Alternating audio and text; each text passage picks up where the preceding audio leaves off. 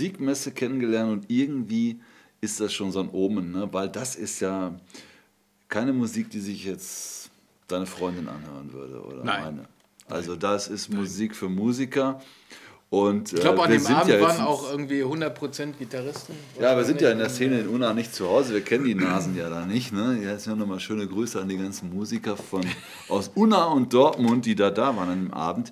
Ähm, aber uns haben da Leute, mit denen wir so ein bisschen getalkt haben, erzählt, hier sind alle Gitarristen, die äh, irgendwo im Umkreis wohnen, sind heute Abend hier und schlackern mit den Ohren. Ne? Und ich glaube, Ja. äh, Schlagzeuger sind auch. Ich habe einen gesehen, der ist mit erhobenen Händen so aus dem Saal gegangen und kam mit zwei Bier zurück, aber das musste erstmal sein. ja, also Marco Minnemann auch ein irrer, Ja. irrer Drummer. Sagenhaft. Und, ähm, dieses Zusammenspiel, also wir haben den Soundcheck beobachtet. Ja. Ne? Und äh, da war das alles so ein bisschen so lustiges Geklimper. rumgedengelt, ne? Ja, Hauptsache der Klang stimmt einigermaßen. Und, und ich habe so gedacht, hm, na. Und dann abends hörte man dann die richtige Musik und dann äh, war das doch nochmal eine ganz, ganz andere Baustelle. Ne? Also auch wirklich, also Guthrie Govan auch so ein Idealist, ja, auch wie er ähm, äh, auf die Frage, ähm, ihr habt euch jetzt zusammengetan und so weiter, da war, hat er richtig so ein bisschen empfindlich reagiert. Nein, er will nicht so ein Projekt sein, wo sich drei Ja, Namen zusammentun. Er möchte eine Rockband haben, ja, ein Mitglied einer Rockband sein. Also das ist so ein sehr sensibler äh, Typ, glaube ich. Ne? Und der braucht dieses, dieses alte Rockband-Feeling. Ja, ich glaube, die wollen auch äh, nicht. Ich meine, das hat dann man jetzt oft genug gut, gehabt, ja. ne, dass sie das dann irgendwie dann, ja, da haben sich irgendwie drei zusammengetan, jeder Ja, für sich, der dann Superstar. In drei Monaten sind es wieder andere drei ja, und der genau. eine ist wieder da. Also ich glaube, da wollen sie sich schon so ein bisschen abgrenzen, ne? Genau. So hier, also ähm, kein Project, sondern eine Band. ja.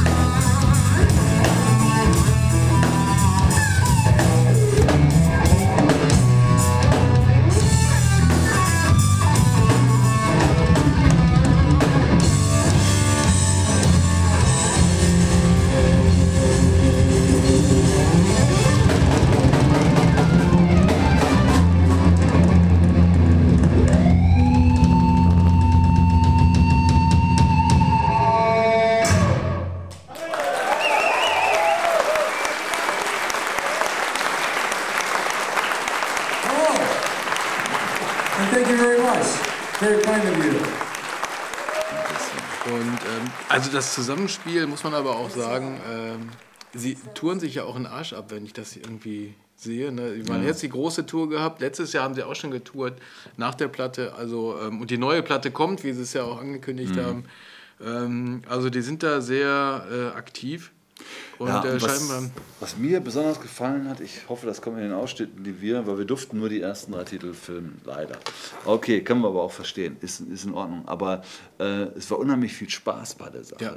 Die haben das Ganze mit einer irren Leichtigkeit äh, äh, vorgetragen. Ja? Das war bei der Komplexität dieser Stücke und äh, ne, da war das erstaunlich, mit wie viel Humor und, und so, ne, und die das da äh, präsentiert haben. Also ich fand's, ich fand's irre, ich, war sehr beeindruckt. Also ich fand auch die, die Bandbreite, die die da äh, präsentiert haben. Also die haben zum Beispiel eine, manche Nummern, die waren sehr melodisch ne, und natürlich virtuos, ne, aber doch irgendwie so ein, ein Song, ne, ein sehr melodischer Song.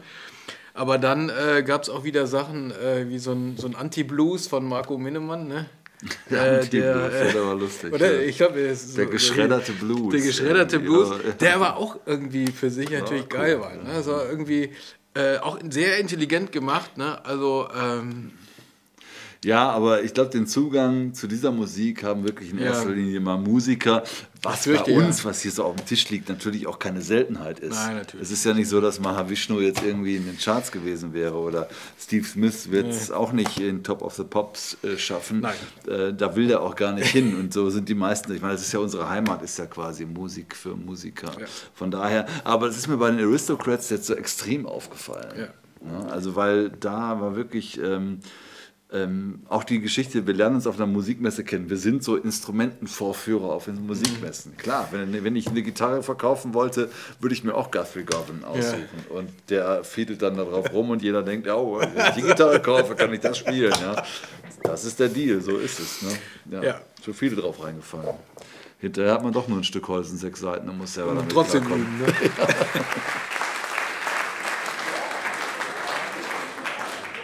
So who has the uh, Aristocrats CD? Nice, nice. Well, I see that some of you still don't have it, so we brought extras in case you're interested in purchasing them after the show. We'll be playing songs from that CD all way. That first song was by Guthrie. It was called "Bad Asteroid." This is a uh, this is the rare song that's not on that album. This is from my solo album Wednesday Night Live. The song is called "Greasy Wheel."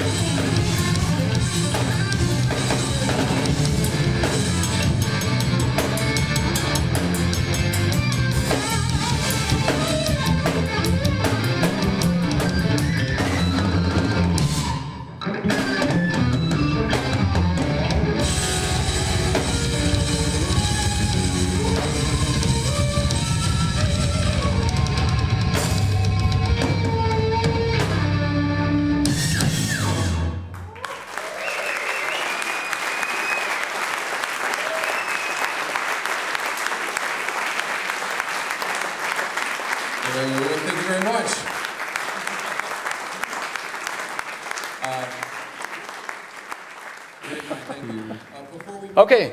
Um, we are here with the famous uh, aristocrats from. Uh, did I pronounce this correct? Yes. Okay. Which is actually. Uh, Yeah. aristocrats. Infamous aristocrats. aristocrats. okay. Which is actually um, Bryan Beller, That's me.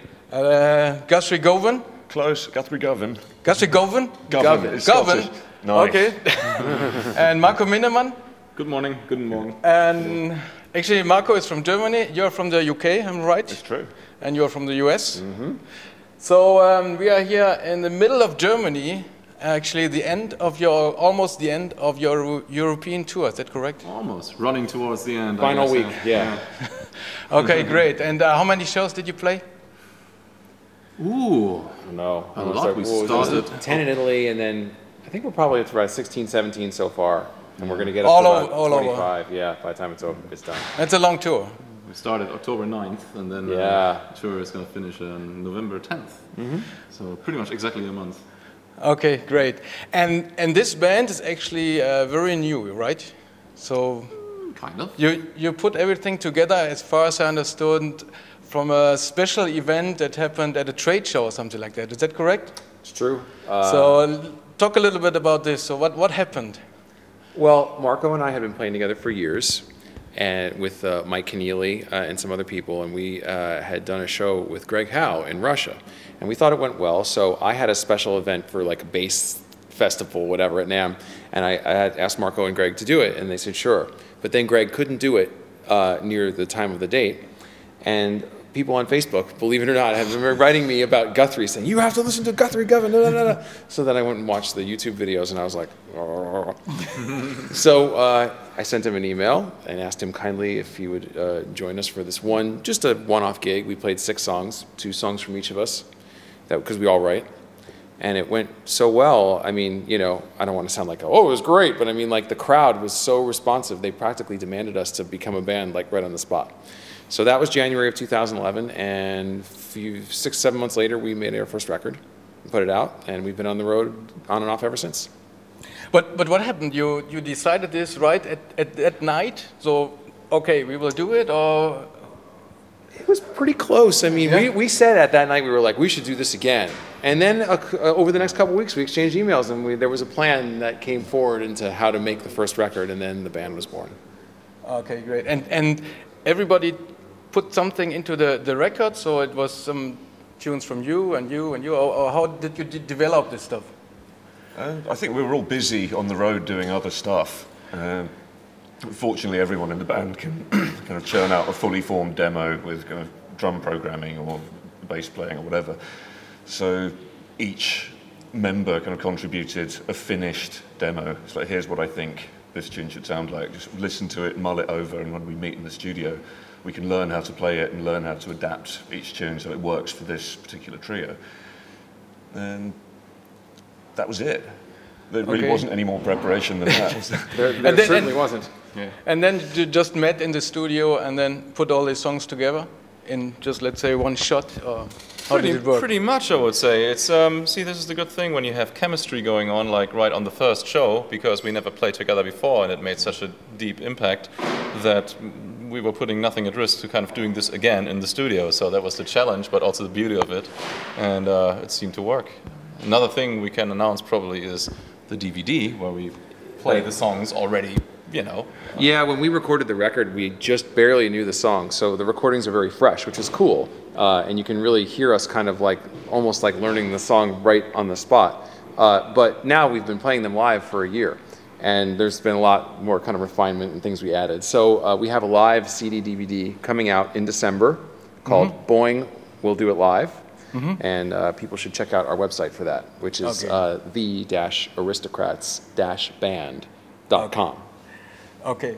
And um, the, the DVD was shot while this first tour after the release of the the album? Wasn't or the first no, tour. no. No? No, we had done a couple little. What did we do? We did Oh, we did a few tours, right? we did Japan and Korea, Yes. and then we did America, like the East Coast and the, the s- small Midwest of America, and then we went to Europe, and did uh, a few countries in Europe, and then we did like a, a sh- country, tour in the middle of America. Like, is this the middle of Germany? Kind of. Kind of. Depends Yeah. who, Yeah. who you ask.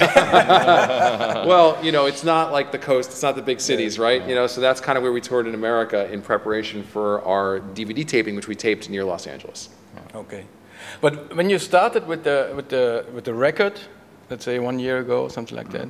So uh, was it already clear that you want doing a tour and all the stuff, or did you just say, "Oh, let's do the the album and then see what happened, or can't speak for all of us here, but I, I hate that thing where you just put some names together and they do a project and there's one Yeah. album and then it disappears. And I think it's more cool to be like a rock band. Uh, and Yeah, to kind of keep going and see where you can take a certain combination of people. so? Uh, what was the response in, in Europe about about your stuff? Very good, I'd Yeah. say. See, this is the thing. I mean, you know, you record the record, you know, and then you kind of, you know, find out on tour how things are going, and all of a sudden the sales, the sales are pretty good. You know, the attendance is pretty good from, you know, the, the audience. So we have a lot of rights to keep going, and the chemistry between us is good too. We laugh about the same shit. Yeah, we're, I mean, we're touring. We're touring in a van right now, you know, and you, you learn a lot about each other, you know, when you travel together. And it was pretty clear, you know, right away that that we were going to have fun. Yeah. And most likely we will see this tonight on stage that you will have fun. No, we're going to be angry. nah, just, this is all an act. We don't really like each other. but you know, sometimes it's downtown. okay. So, so you said uh, DVD is coming this year. And uh, so what's what's coming next? And uh, do you have something in place for next year? Maybe another album? That's the plan. Is uh, Yeah. to start tracking another studio album in January. Okay, and I, I would expect this is very hard for you because you have all your solo projects and maybe involved in other projects, so might be hard to find the time. But No, we make the time. Yeah, You know, I that's mean, great. It's like priorities here. We are we uh, to be honest, without going into too much detail, Marco and I really prioritized the time right now to be here because there was a lot of other stuff going on. It was really all of us. I mean, Yeah. there was a lot of other possibilities. So at the end of the day, I think it comes down to actually choosing to to to be in your own band. yeah, and uh, that's great. We are looking forward to that. And actually, it's a good thing to, to see bands like you uh, growing up and coming up and touring.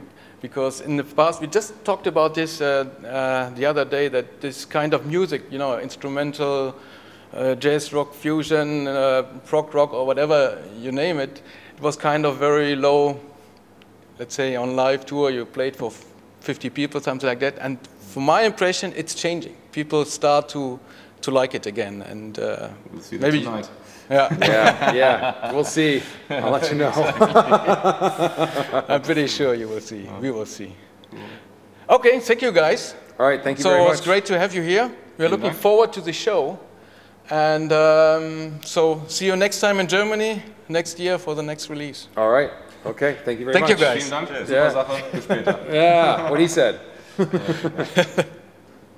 yeah, aristocrats Auf jeden Fall empfehlen, zu empfehlen. empfehlenswert auf jeden Äh, wir Fall haben die DVD noch nicht gesehen. Die kommt jetzt erst. Äh, also vielleicht ist sie jetzt, wenn ihr das seht, äh, schon da. wahrscheinlich gerade rausgekommen Ähm, ich hoffe mal, dass es sich lohnt. Würde ich mir sehr wünschen. Ich würde Ja. mir die selber auch kaufen. Musikalisch über jeden Zweifel erhaben, ähm, zuschlagen, Spaß haben. Ja. Auf jeden Fall. Aristocrats. Geile Nummer. reinhören. Und ähm, ich weiß nicht, hören wir da zum Schluss noch mal ein bisschen was rein? Absolut. Ne?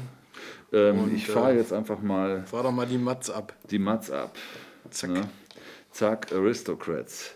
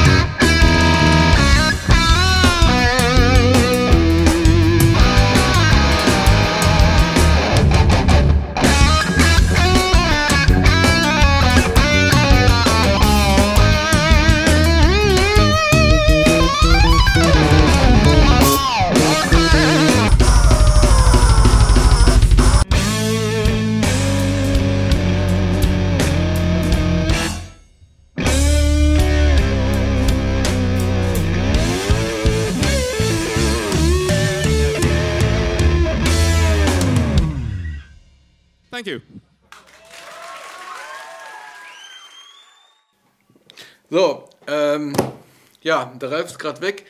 Er konnte sich jetzt nicht zurückhalten und musste jetzt mal gerade hier das, äh, das Zeug holen. Ne? Was ist denn jetzt hier los? Ja, ich war im, äh, Klamottenlager, im Kostüm. Ach so. Und hab die Ah. T-Shirts. Die sind nämlich angekommen. Die sind heute angekommen, ja. Die sind angekommen und äh, wir haben ja neue Jazzrock TV T-Shirts. Ja. Ähm, die sehen so aus, ja. Guck mal, es gibt noch ein zweites Motiv. Ne? Guck mal hier.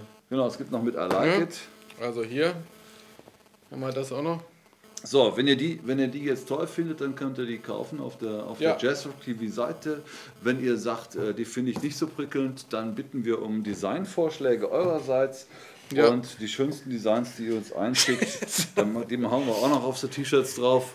Und äh, dann könnt ihr euch die auch wieder kaufen. Kaufen Ja. könnt ihr auch einen geilen Clip äh, eine Stunde lang von Chieli Minucci. Also den könnt ihr nicht nur eine Stunde lang kaufen, den kann man sich eine Stunde lang angucken, kann den aber äh, wochenlang ähm, Wochenlang angucken. Tag Findet Nacht. ihr alles auf der Homepage. Wir versuchen jetzt so ein bisschen äh, äh, Mehrwert noch in unsere Homepage einzubauen, außer den Folgen, die wir natürlich sowieso für euch machen. Facebook, Twitter, Überall. Äh, Miro, Vimeo, iTunes, äh, Wir sind überall. YouTube. Überall. Ihr kommt um uns nicht herum, Nein. also bleibt uns bitte treu und äh, wir liefern brav immer weiter neue Folgen Ja, und Konzertmitschnitte. So. Also, das, Das war's für war's für heute. heute. Bis zum nächsten Mal. Äh, viel Spaß beim Jazz Rocken. Und noch ein Und, bisschen äh, Aristocrats. Very kind, thank you. Uh, before we move on any further, I have a monitor request. I would like to bring down the bass in my monitor in front of me a little bit, if that's cool. Thank you very much. For the next song, now you've heard from Marco and you've heard from, uh, no, you've heard from Guthrie and I. You're Marco, right? I guess so. Okay, well, if you're Marco, then you got to introduce the next song. Right. Okay. Äh, which Und zwar heißt der Song Boing, I'm in the Back.